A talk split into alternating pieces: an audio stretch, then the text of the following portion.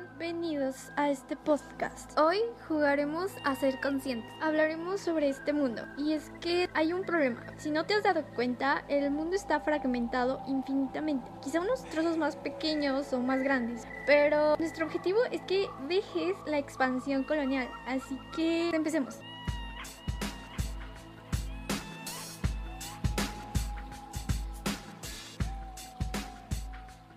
En este juego de ajedrez, cada categoría del ser ya no es suficiente. Ya no se puede mostrar la realidad ni afirmar esa verdad de la experiencia corporal y geopolítica de los que piensan desde el no ser, desde los que piensan siendo piezas negras. Dentro nos encontramos en la zona del no ser, un territorio que ve desde la geopolítica del conocimiento del ser colonial.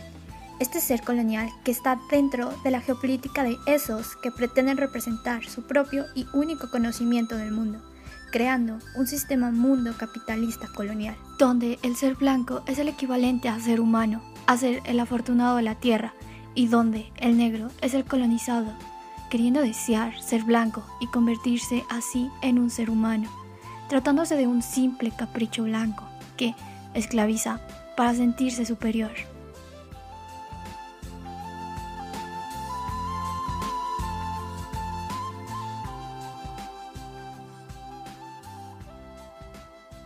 Selección de piezas, negras o blancas. Elige. ¿Por qué blancas? ¿Problema del negro? ¿Te recuerda a la maldad? ¿A la muerte? Quizá a la oscuridad, a la condenación, guerra, hambre. ¿Qué es? ¿Por qué? Quizá solo cuestión de racismo. Una simple víctima más. La conciencia del blanco siempre ha fundamentado en un arquetipo que de hecho inalcanzable, se centra y concentra tanto hasta alterar nuestro inconsciente colectivo. Nuestra propia conciencia moral se ve fracturada entre una parte blanca y una parte negra, volviéndose racista y esencial para ambos colores.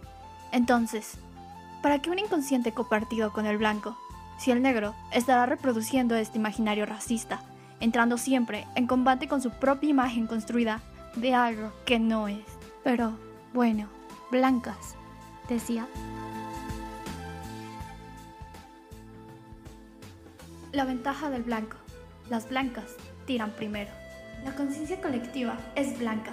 El hombre blanco o humano, da igual, es el que ha ido tejiendo e interiorizando miles de detalles, anécdotas, cuentos, leyendas, historias sobre el cuerpo de los negros. Es obvio, los blancos enseñarán a jugar al negro serán quienes, por el privilegio ontológico y epistémico que ellos mismos decidieron otorgarse, se situarán para personificar y clasificar al otro, bajo sus propias reglas, bajo sus propios procesos de colonización del otro. Declararán valores, leyes, estructura familiar y relaciones que causarán una interiorización. Estarán convencidos que el negro es una bestia. Los negros son solo caníbales con una deficiencia mental, una amenaza para los blancos debido a su increíble potencial ante el blanco. Pero las blancas tiran primero.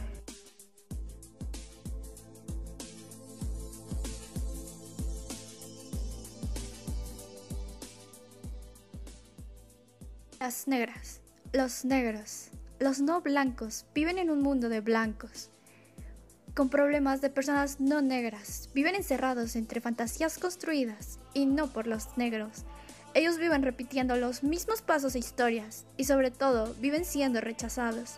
Pero, ¿cómo nos diría así si sus experiencias yacen en este mundo blanco? Un mundo blanco que limita el propio medio negro.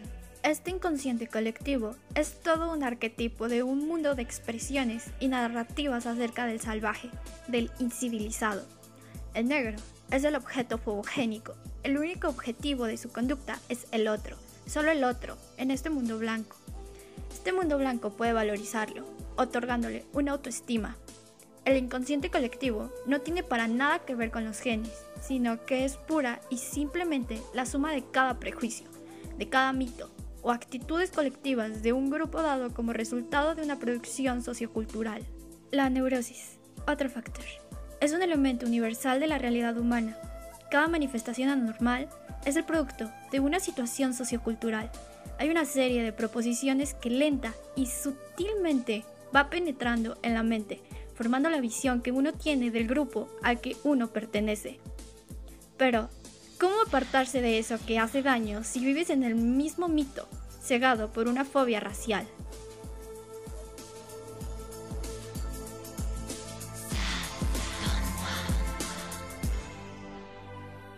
Estrategia.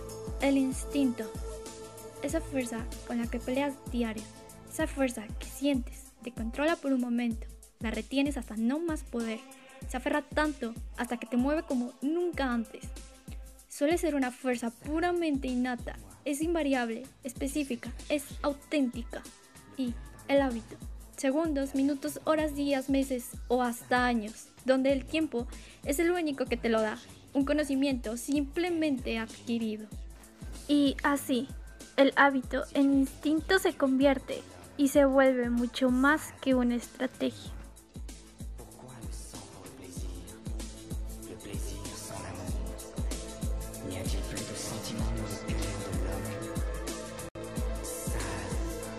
Jaque en falso. El racismo es como un virus que corrompe todo lo que toca. Una llegada errónea puede derrumbar todo en el juego. Y es que, desde que llegaron los blancos, se derrumbaron no solamente los horizontes de sentido, sino se llevó consigo mecanismos psicológicos propiamente de los negros. Un sistema de dominación, explotación capitalista, colonial, racista, que opera al mismo tiempo en el plano psicológico y económico. Una estrategia sobre el inconsciente colectivo que va reproduciendo el mito del negro malo e inferior. El negro será rechazado por el simple hecho de pertenecer a otra raza, dicen. Es racista quien crea a su inferior. Correcto. El blanco lo crea. El blanco lo va personificando, va nombrando características preexistentes donde los cambios provocados por una subjetividad reaccionan al comportamiento estratega. Y es que, a pesar de la cantidad, una mala jugada, tan solo un mal paso, puede desarrollar complejos de superioridad en minorías demográficas.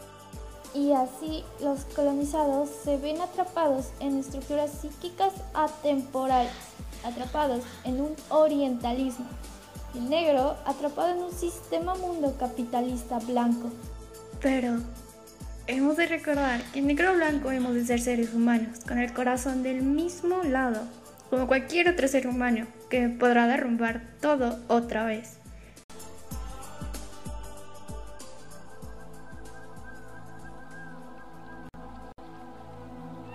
En un paso. Soluciones.